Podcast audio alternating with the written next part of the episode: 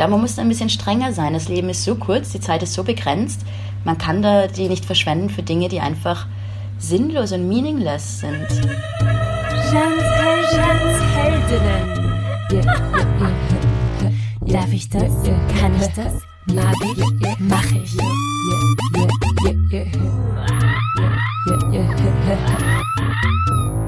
Du hörst gerade Jans Heldinnen, der erste österreichische Podcast, der sich ausschließlich Frauen widmet. Yay!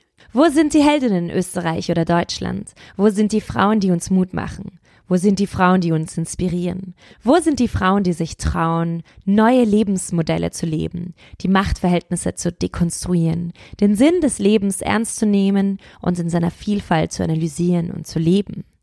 Wir brauchen mehr Heldinnen des Alltags, die sich trauen, Dinge zu verändern, Dinge in die Hand zu nehmen, neue Realitäten zu schaffen. Wir brauchen Solidarität unter uns Frauen, unter uns Menschen und unter uns Lebewesen. Ich bin Jan Drach, Musikerin, Künstlerin und nun Podcasterin. In diesem Podcast lade ich Frauen ein, die mich faszinieren. Ich stelle ihnen Fragen über ihr Leben, ihre Träume, ihre Zweifel und Hopperlas. Darf ich das? Kann ich das? mag ich, mache ich. Jeans Heldinnen kommt jeden zweiten Donnerstag heraus. Verpasse aber auch nicht die Portion Hoffnung, die ich einmal im Monat per Mail verschicke. Es geht um das Schreiben einer neuen Geschichte, in der Frauen ihren Platz finden. Es geht um historische Heldinnen, um Autorinnen, Philosophinnen, Künstlerinnen und vieles mehr. Wenn es dich interessiert, schreib mir deine E-Mail-Adresse unter jandrach.com. Heute präsentiere ich die für mich außergewöhnlichste Folge bisher. Nicht nur, weil ich eine sehr außergewöhnliche Frau interviewe, sondern weil diese Frau meine bessere Hälfte ist. Meine beste Freundin seit 24 Jahren. Der Mensch, den ich am besten kenne und der mich am besten kennt. Dalia Spiegel ist Lebenskünstlerin. Sie hat nach ihrer französischen und österreichischen Matura in Wien Medizin studiert, ausschließlich mit Einser, und parallel Fotografie auf der Akademie der Bildenden Künste. Dr. Dalia feierte erfolgreiche Jahre als Fotografin. Sie war bereits in allen österreichischen Medien. Unter anderem war ein umfangreiches Porträt in der Jubiläumsausgabe von Presse am Sonntag zu finden. Oder sie hat auch die Fotos für das Bilderbuchalbum Schick Shock gemacht. Vor zwei Jahren beschloss Dahlia, Europa zu verlassen und nach China zu ziehen. Dort betreibt sie ein Restaurant, das sich Dahlia nennt. Dieses Restaurant befindet sich in Shanghai und bietet nicht nur Essen und Trinken, sondern vielmehr einen sicheren Ort für Queerness, für Kunst, für Körperlichkeit, fürs allgemeine Hinterfragen der eigenen Lebensphilosophie. Dahlia hostet seit einem Jahr die größte Schwulenparty in Shanghai und gerade organisiert sie unter anderem eine Fotostrecke für GQ über unkonventionelle Liebesbeziehungen. Heute erzählt Dahlia über die chinesische Kultur, über LGBTQ+, über das Leben in der Nacht, über das Scheitern, über Sexualität, über ihre jüdische Identität, über Foodporn und vieles mehr. Einen Streit über den Begriff der Heldin habe ich aus Zeitgründen ausgelassen. Ausnahmsweise dauert dieser Podcast etwa 45 Minuten, aber spannende 45 Minuten. Die erste, die erste Frage wird dir urgefallen. Mhm. Ähm, hast du das Gefühl, dass du ein erfolgreiches Leben führst und äh, was bedeutet Erfolg für dich? Was bedeutet erfolgreich? ich glaube, dass man auf persönlicher und auf gesellschaftlicher Ebene etwas beiträgt und sich verwirklicht in einer Hinsicht, die einen zufriedenstellt. Mhm. Eventuell. Also ich glaube, Erfolg hat wirklich wenig zu tun mit ähm, finanzieller Entlohnung. Äh, aber es gehört natürlich dazu ähm, als Genugtuung. Aber Erfolg, ich glaube, ich glaube, Erfolg ist schon auch, ist schon auch Narzissmus bis zu einem gewissen Grad.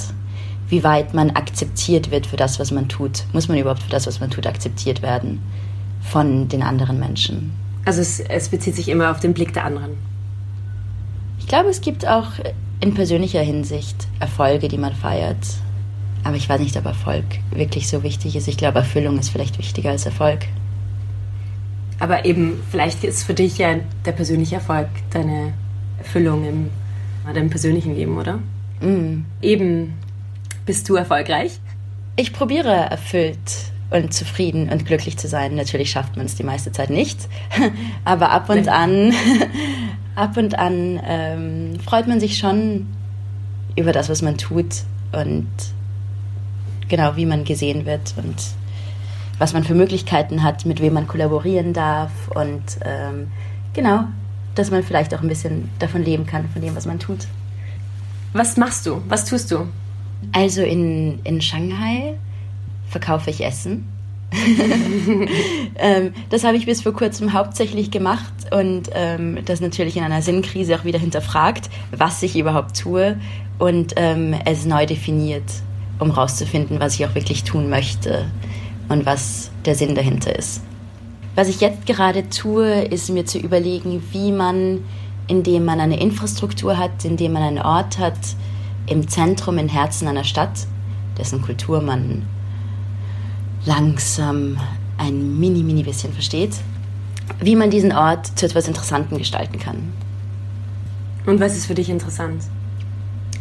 Gerade interessiert mich äh, Machtstrukturen in einem Ort. Also meine, mein Leitmotiv ist, wie kann man einen queeren Space führen?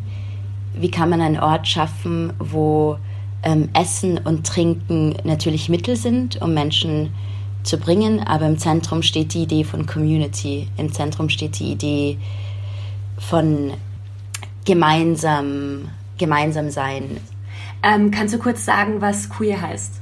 Also ich beziehe queer auf LGBTQ+.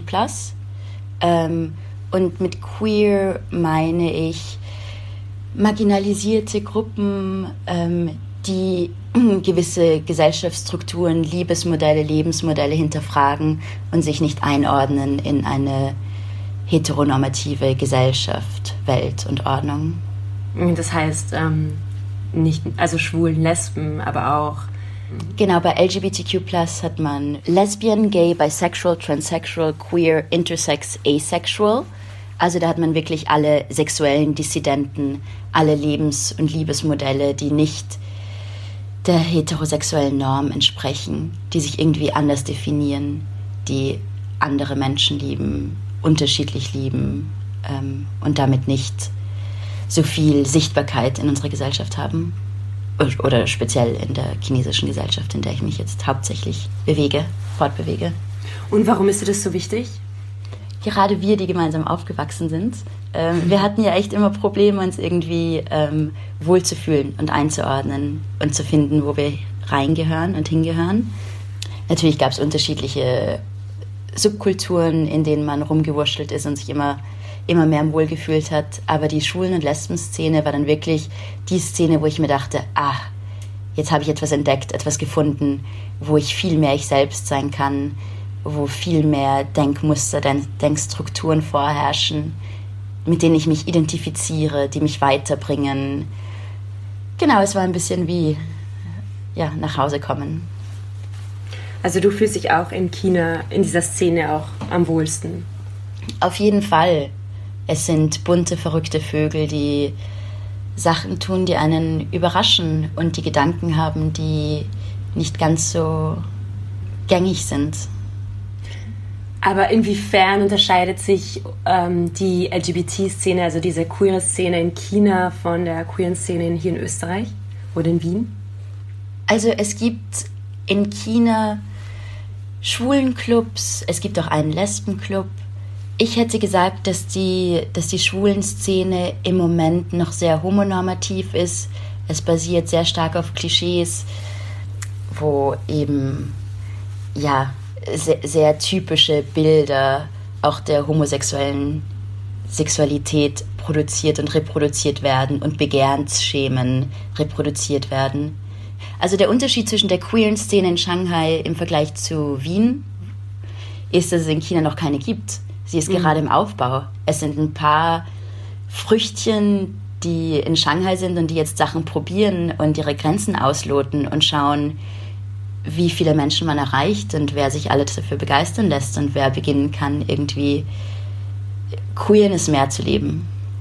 Und wie machst du das jetzt mit deinem Restaurant? Wie willst du versuchen, diese, diesen Ort zu schaffen, wo sich diese Community wohlfühlen kann? Wie machst du das konkret? Also was sind deine Vorstellungen? Wir haben begonnen vor über einem Jahr eine schwulen Queer-Party zu schmeißen. Ähm, und da habe ich entdeckt, dass es wirklich auch möglich ist. Ich meine, ich war neu in Shanghai, ich hatte noch kein Netzwerk, ich kannte noch niemanden. Mein erster Schritt war, dass ich mal an die Tür geklebt hat, LGBTQ plus friendly.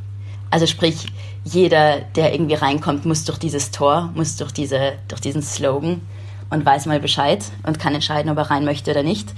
Und jetzt habe ich wirklich überlegt, dass friendly, LGBTQ plus friendly ist nicht genug. Es ist nicht affirmativ genug.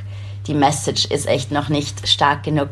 Und man muss sich zu dem bekennen, woran man glaubt. Und man muss es pushen, speziell wenn es nicht so populär ist und speziell, wenn man die Möglichkeit hat, dass man einen Ort hat und dass man eine Person ist, die irgendwie sichtbar ist im öffentlichen Leben. Dann muss man einfach für seine Werte einstehen.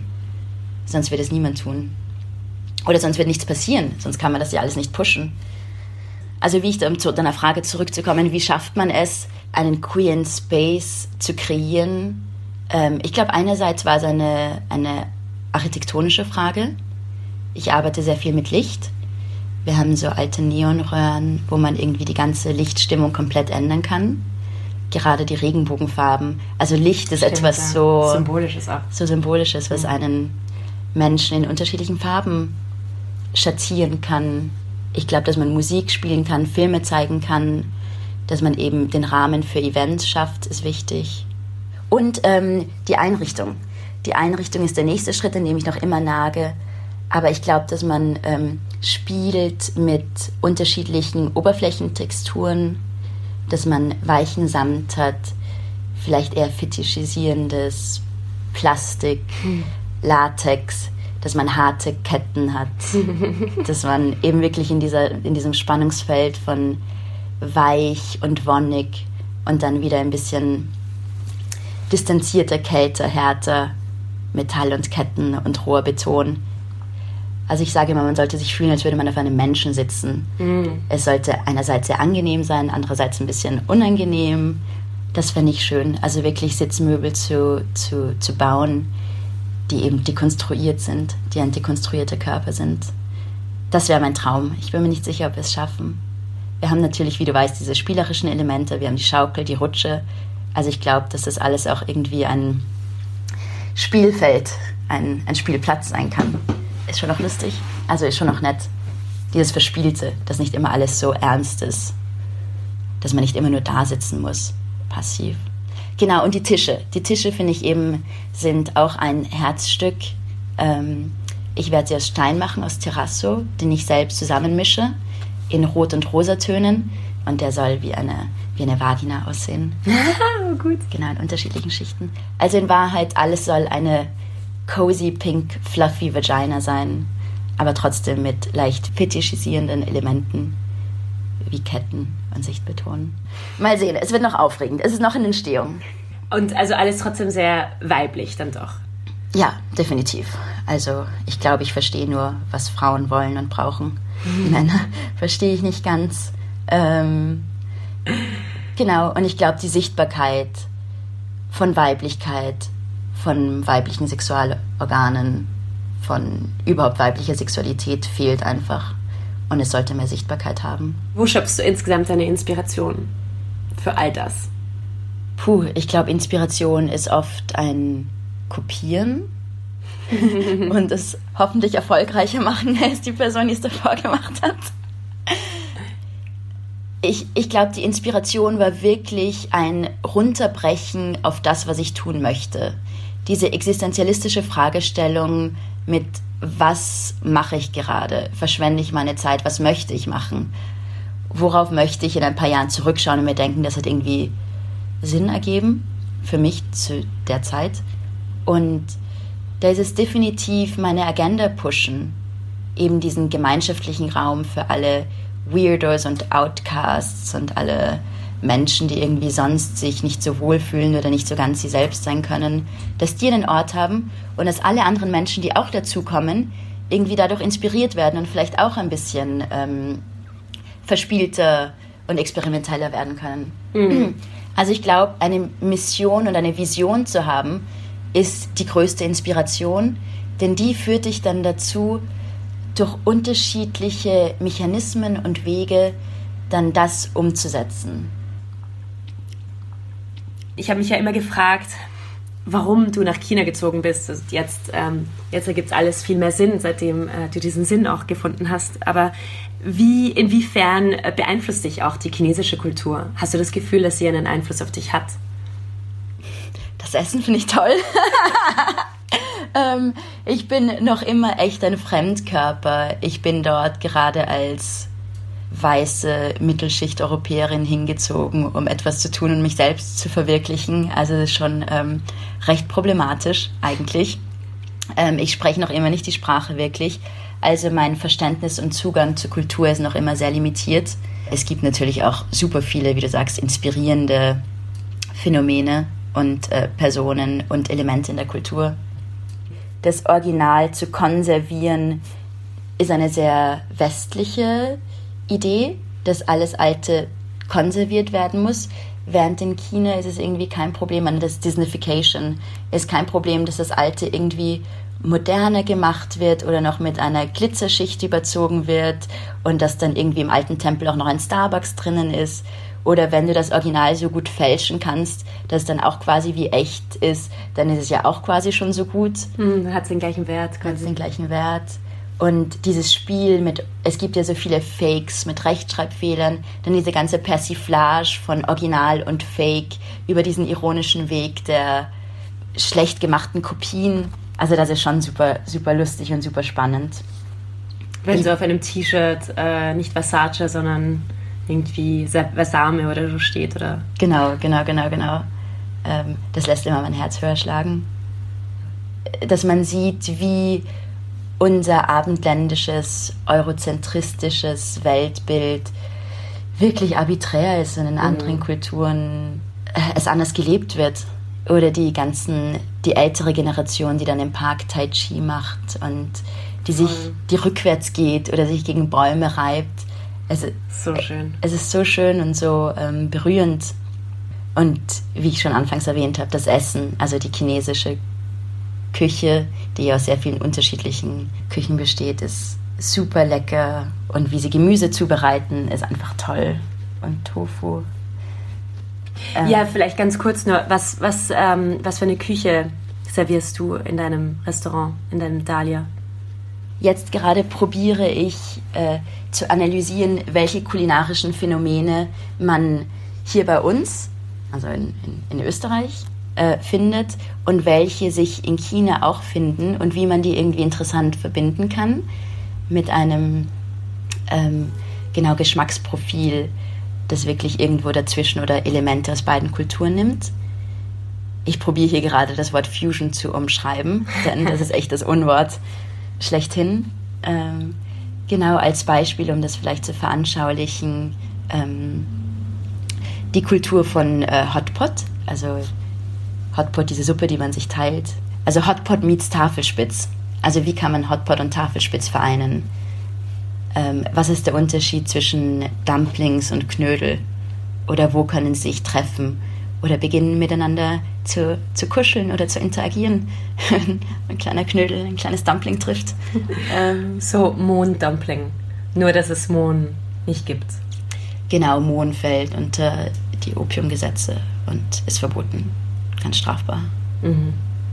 You don't want to get down that road. Mhm. Genau, also kulinarisch probiere ich gerade einen Balanceakt zu schaffen zwischen österreichischen Speisen und asiatischen, wobei ich eher im westlichen ähm, Palette bleibe, in der Geschmackspalette. Mhm. Aber irgendwie so ein bisschen spielerisch probiere mit Präsentation und mit Zutaten es auch zu ver asiatisieren?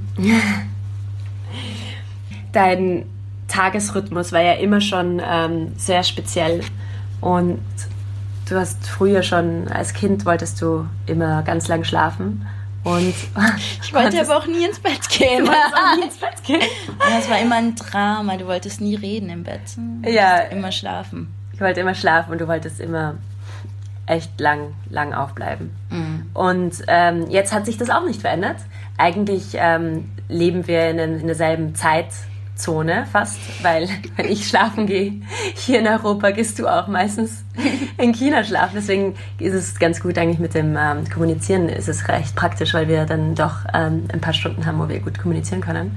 Mhm. Und zwar 12 Uhr nachts für mich und für dich 6 Uhr in der Früh.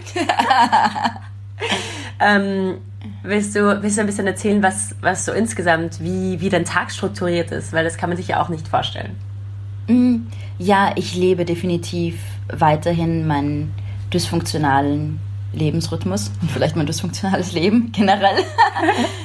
ich liebe die Nacht, wie du schon richtig gesagt hast, und es war schon immer so. Da lässt einen jeder in Ruhe und man kann vor sich hinarbeiten und es sind irgendwie die, die ganz stillen Stunden. Und ich werde dann eben auch putzmunter. So den ganzen Tag sitze ich schläfrig herum und dann plötzlich Mitternacht, ich bin im Bett, zack, ist man wach und ähm, will die Welt erobern.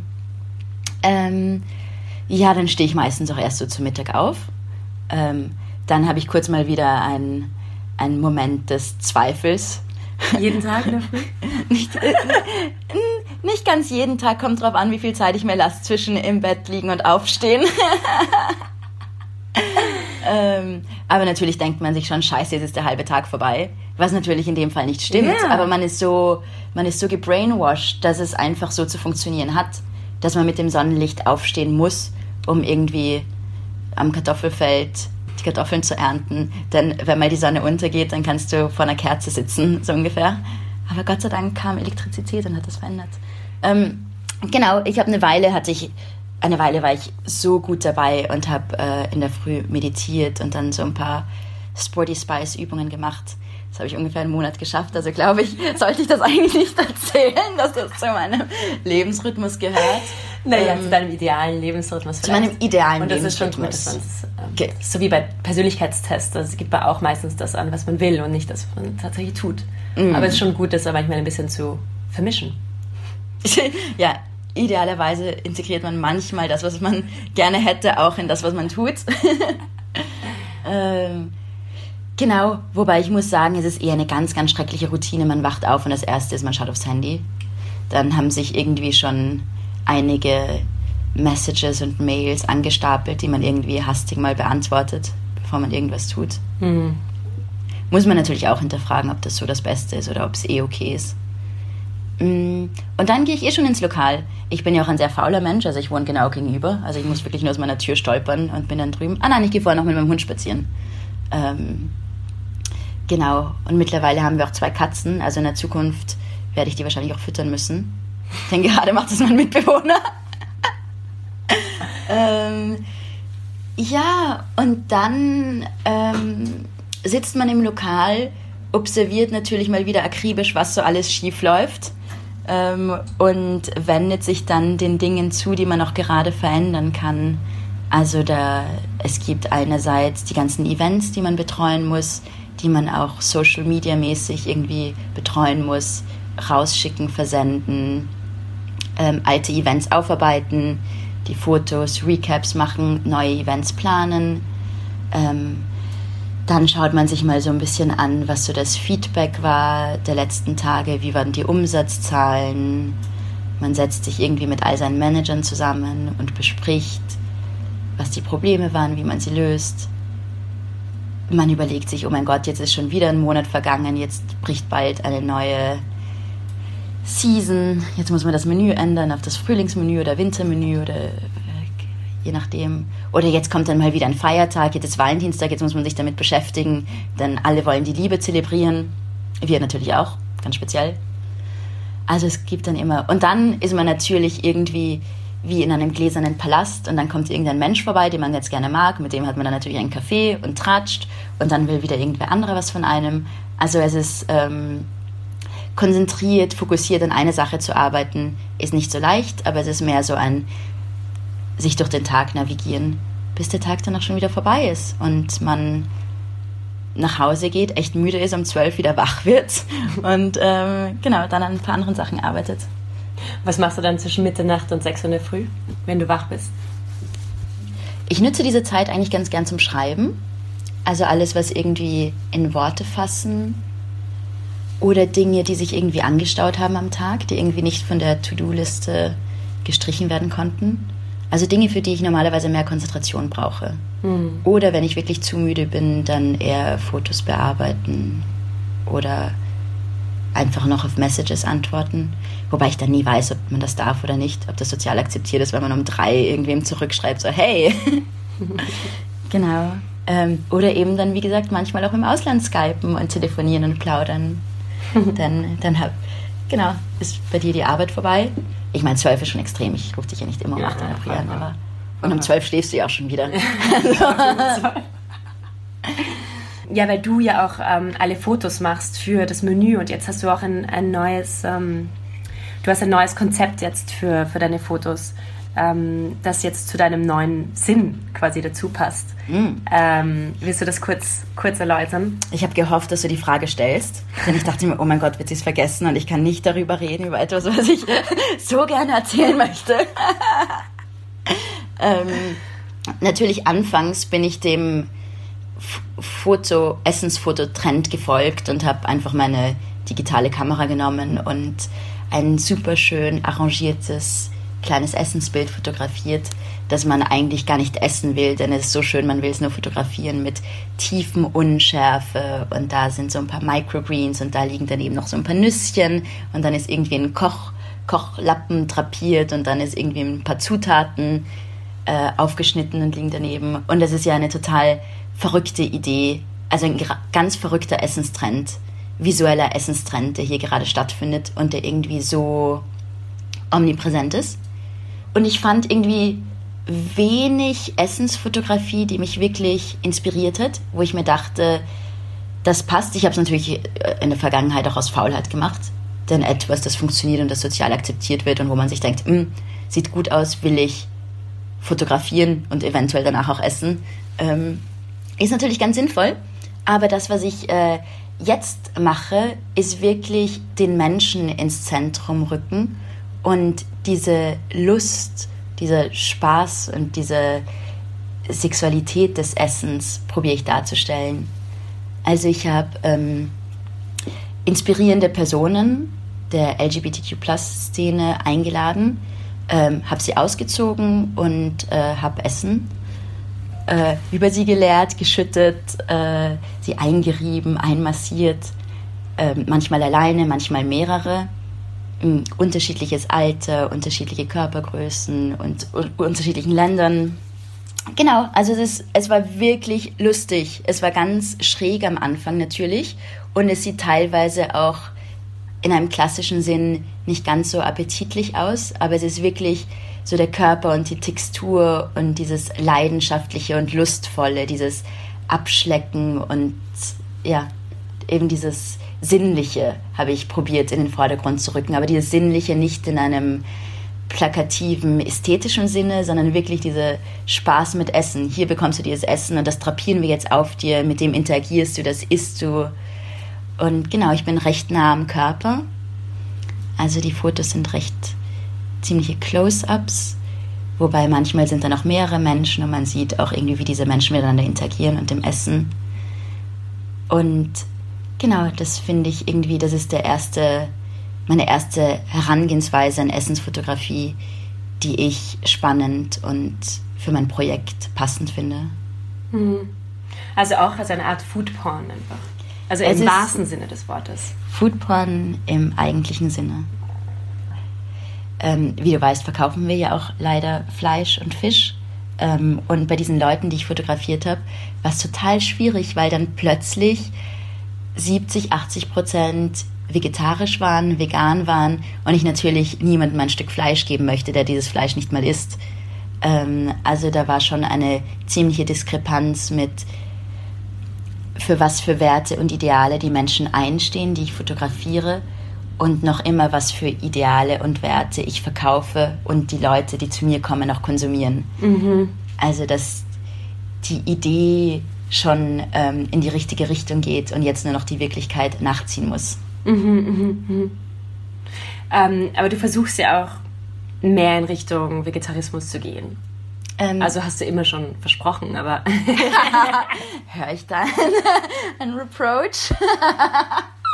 ähm, das ist absolut. ein Wunschgedanke. Nein, nein, absolut. Und du weißt ja auch, wie ich ähm, moralisch 100% auf deiner Seite bin, dass Tiere unsere Freunde sind und dass man sie echt nicht essen sollte. ähm, ja. Aber wie ist es, ähm, ist es überhaupt möglich in China viel Vegetarisches anzubieten?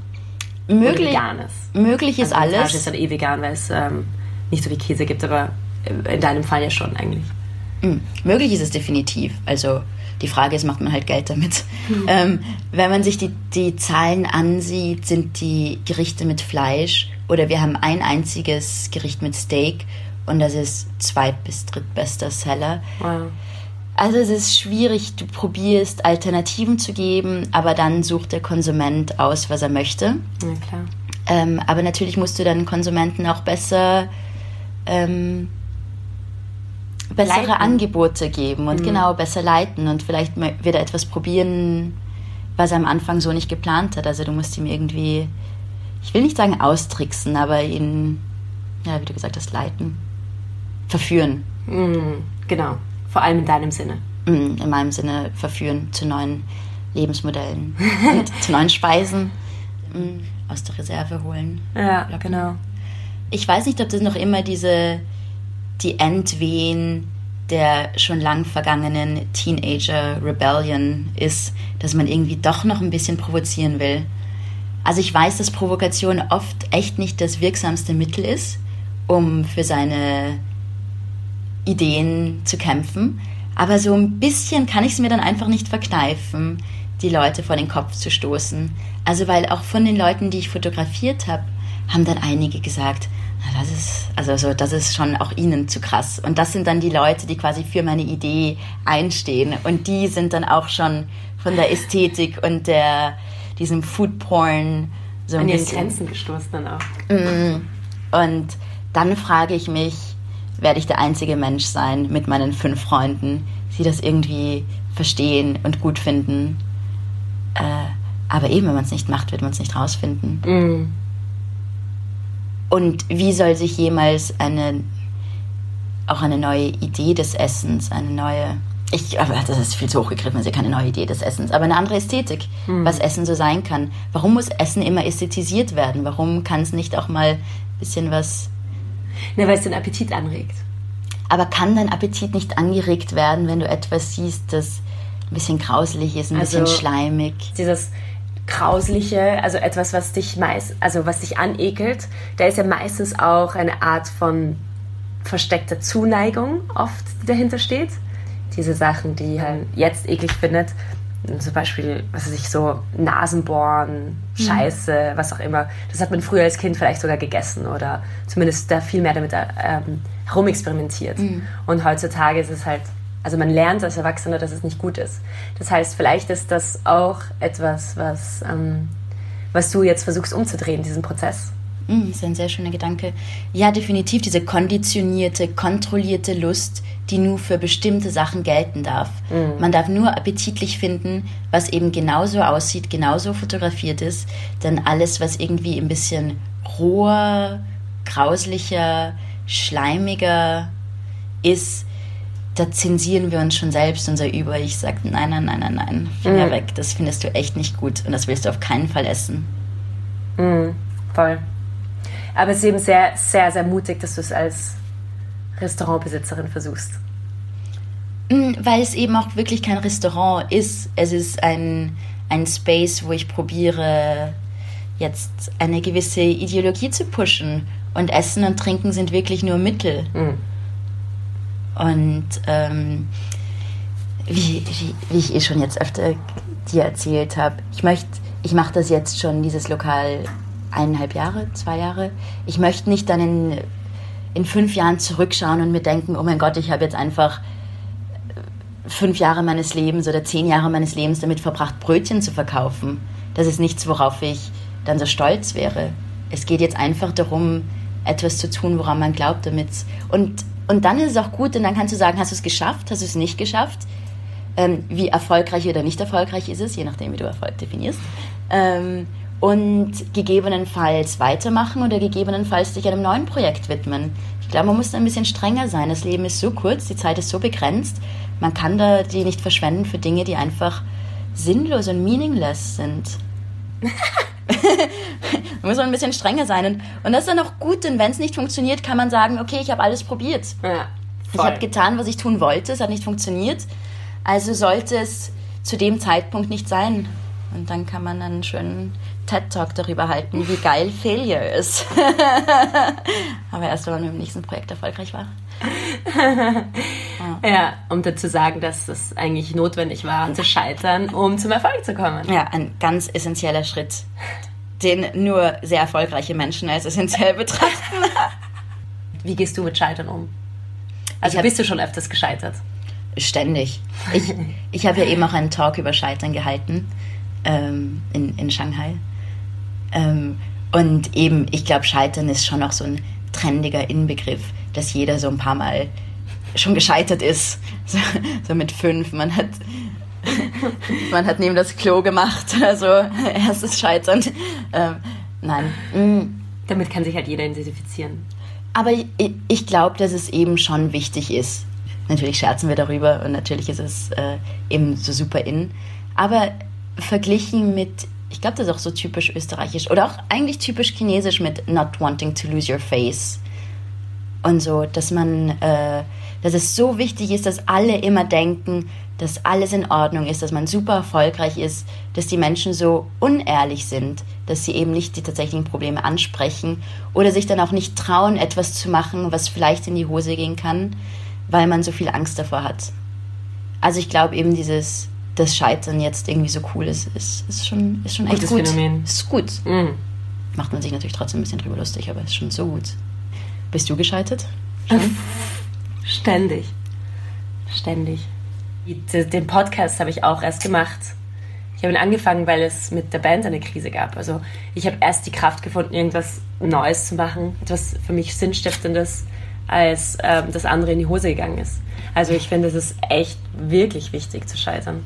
Ja, und jetzt fährst du mit deiner Band auf Southwest und es läuft super gut. Also insofern ist Scheitern echt auch immer relativ. Scheitern und ist immer relativ. Es verändert sich in Ja. der Zeit, auf Voll. der Zeitachse. Oder ist manchmal auch ein wichtiger Schritt in einem Projekt. Ja, ja, ja. Wie lebst du deine jüdische Identität aus? Ah, nicht, nicht gut genug laut meiner Mutter. ähm, ich ich fühle mich sehr jüdisch. Ich fühle mich ähm, ja schon sehr in dieser, in dieser Kultur verankert, aber nicht auf einer religiösen Art und Weise. Also ich bin Atheistin und genau kann mit der Idee von Gott recht wenig anfangen. Mm, aber ich finde das, ähm, ich finde Traditionen schon echt schön. Sie wurden nicht wirklich in meiner Familie gelebt. Also sind es eher ideelle Traditionen oder recht neue Traditionen, ähm, weil wir jetzt die Feiertage ähm, bei meinem Bruder feiern und sich somit äh, seit den letzten zehn Jahren irgendwie neue Traditionen in unserer Familie Bilden? bilden. Genau, danke.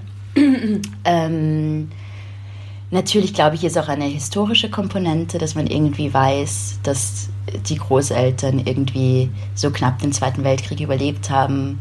Und äh, ja, ich glaube, eine, eine Geschichte immer des Außenseiters und des anderen und des Fremdkörpers zu sein, ist etwas, was einen prägt und was auch von Generation zu Generation weitergegeben wird. Und diese, diese Kultur im Judentum, die so ähm, gefördert wird oder gepusht wird, dass man ständig alles hinterfragt, dass keine Geschichte aus der Bibel oder keine Geschichte oder kein Wissen einfach so hingenommen wird und es ständig hinterfragt und wieder bearbeitet und neu interpretiert und analysiert wird und dass keine Wahrheit einfach so dasteht, finde ich so wichtig und ähm, so toll und das finde ich vielleicht sogar fast das Inspirierendste am Judentum, diese Liebe zum Hinterfragen. Genau, ansonsten, weißt eh, der Davidstern sieht schon auch recht sexy aus. Als religiöses Symbol schon echt gut. Ähm, Den trägst du auch immer wieder. Als Kette. oder als Ohrring. Oder als Ohrring, stimmt. Wobei eben in China, wo irgendwie alle Symbolik genommen, durchmischt, in einem referenzlosen Raum schwebt, rennen echt viele mit Davidstern herum. Was schon auch sehr, sehr sympathisch irgendwie ist. Mhm. Eigentlich. Ja, daneben ist das Hakenkreuz, das rumfliegt oh und daneben das Kruzifix. Das ist so echt all in one. Ich will dir eine spezielle Frage stellen, weil du ähm, auch einer der offensten Menschen bist, die ich kenne. Und auch mit Sexualität. Offen. Die mit Sexualität auch ähm, extrem unbeschämt umgeht. Wie wichtig ist es für dich, über Sexualität zu reden oder zu schreiben? Wie wichtig ist es für dich, ähm, dich mit Sexualität überhaupt auseinanderzusetzen in deinem Beruf? Mm, also sowohl in meinem Beruf als auch in. Also zunächst danke, natürlich wie immer bist du viel zu, viel zu kind und nett. Ähm, also wenn du über mich manchmal, eh nicht immer. Aber ähm, das ist schon etwas, was mir großen Spaß macht, sowohl privat als auch, ähm, als auch in beruflicher Hinsicht und in allen Aspekten, denn das kann man ja oft eh nicht trennen. Mm. Irgendwie Sexualität mehr zu verbalisieren und mehr sichtbar zu machen. Gerade auch die weibliche Sexualität und gerade Sexualität, die abseits vom Mainstream irgendwie so existiert. Und Liebe und Intimität und Erforschen irgendwie ja, zu enttabuisieren. Es ist noch immer so ein, so ein Tabu die Frage, die ich vergessen habe, dir zu stellen, als was fühlst du dich? Fühlst du dich heterosexuell, homosexuell? Fühlst du dich an asexuell? Mm, ich glaube, dass man Phasen durchläuft und ähm, sich immer anders fühlt. Du glaubst, dass alle Menschen sich immer anders fühlen? Hoffentlich. Ich glaube, dass Sexualität wirklich ein oder die eigene Identität und die Sexualität irgendwie ständig sich verändern und ja, lustig, flexibel und eine lustige, schwingende Kurve ist, die irgendwie ja, sich entwickelt. Ich finde halt eben queer, finde ich so toll, weil es für mich Questioning heißt. Es ist wirklich dieses Hinterfragen von dem Körper, der Identität, den intimen Liebesbeziehungen oder auch den Freundschaftsbeziehungen.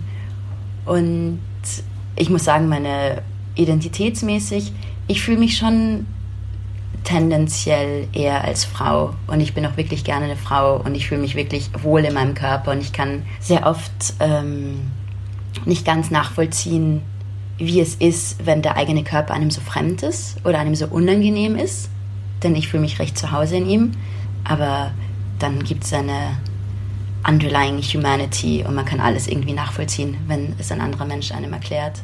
Also ich definiere mich eben als etwas sehr fluid, ein, ein, ein sehr formbares Flummi, das immer sich in neue Richtungen formt.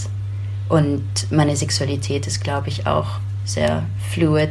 Also ich, ich sage immer, ich interessiere mich oder ich liebe oder ich fühle mich zu ganz speziellen Menschen hingezogen die meisten sind ja eh Vollidioten. Und dann gibt es ein paar ganz spezielle, die irgendwie einen inspirieren und berühren. Und dann noch von denen einem noch ein paar ganz wenige, die einen auch äh, körperlich anziehen.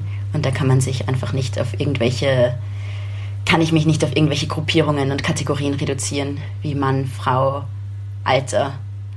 Größe. Da muss man irgendwie recht offen sein, sonst, äh, sonst wird das alles nichts. nee, aber wer war die älteste Person, mit, den, mit der du Sex hattest? Die älteste Person. Ja, Ende 30. Ja, ja nach oben hin. Und, und, und, auch, und auch nach unten hin.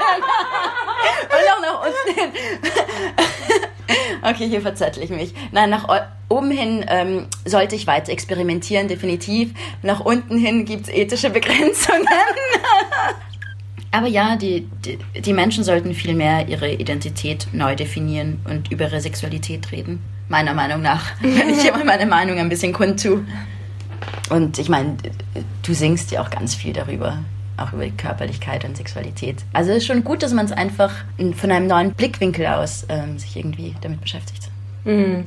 Und wie gehst du damit um, wenn anderen Leuten das unangenehm ist, wenn du mit ihnen darüber redest? Oder wenn du merkst, dass es einfach ähm, verstörend ist, was du machst oder was du zeigst oder was du sagst? Mit den meisten Menschen kann man eigentlich reden. Viele wollen eigentlich zuerst ein Urteil abgeben, wie, na, das gefällt mir nicht oder das ist. Aber dann, wenn du beginnst, mit ihnen in einen Dialog zu treten und gerade auch fragst, warum und dass dann Menschen sind, die irgendwie auch diskutieren können oder die diese Bereitschaft haben, ähm, dann sieht man, dass einfach ganz viel eben unsere heutige Zeit ist, was unsere heutige Zeit uns visuell erklärt, was gut ist und was begehrenswert ist und was schön ist. Und ich, ich finde es halt so spannend, wenn man, wenn man probiert, sich selbst rauszulösen aus der eigenen Zeit und aus, dem, aus der eigenen Kultur, aus der eigenen Religion, aus der eigenen Haut und sich vorstellt, okay, wie wäre es, wenn ich in einem referenzlosen Raum schweben würde? Was würde mir gefallen? Was würde mir gefallen, wenn ich nicht von der Kindheit an dies und das erklärt bekommen hätte und gesehen habe? Und das ist natürlich ein Gedankenexperiment, das wirklich nur sehr hypothetisch ist. Ähm, aber es ist spannend, denn dann erkennt man, wow, es ist einfach so vieles einfach nur uns angelernt und antrainiert. Und eben sich immer wieder da rauszubewegen aus diesem, aus diesem Schemata und zu erforschen. So, wie weit kann ich gehen? Wie weit kann ich mich rauslehnen, um etwas zu probieren, was mir vielleicht etwas Unangenehmes oder Fremdes oder was ich eigentlich dachte, was mir nicht gefällt? Ähm, dann entdeckt man, wie weit man als eigene Person auch gehen kann und was für ein Mensch man werden kann. Und das finde ich ähm, ganz spannend. Danke, Mausi. Danke, Bubsi. Ja, der Anfang war schlimm, aber dann ist es eh ganz gut geflowt.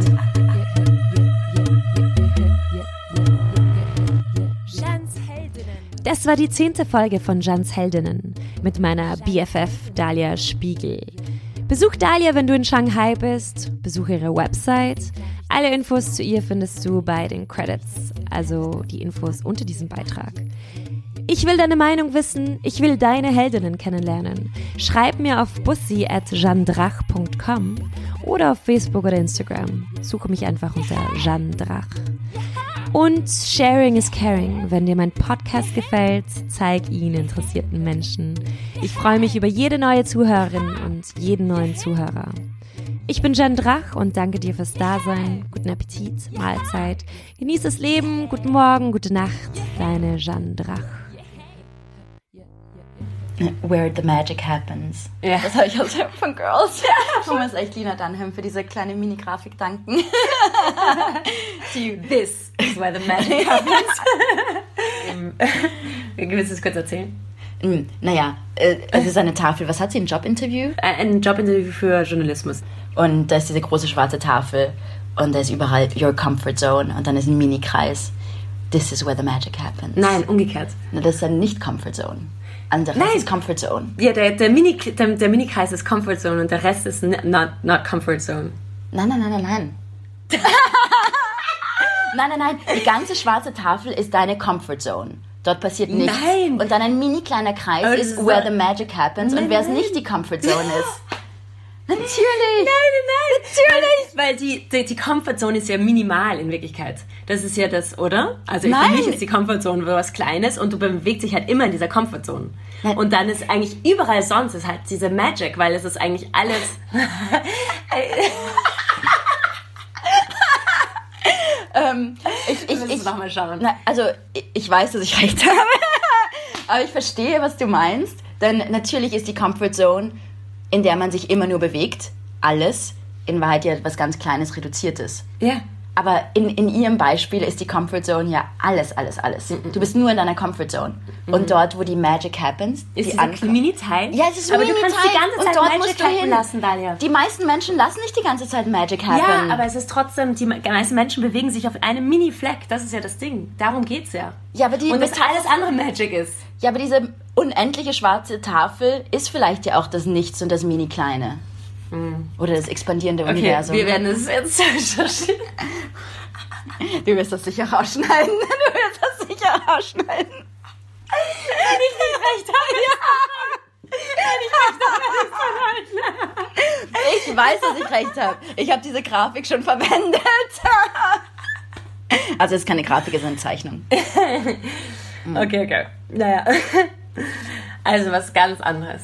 Ganz, ganz anderes, okay.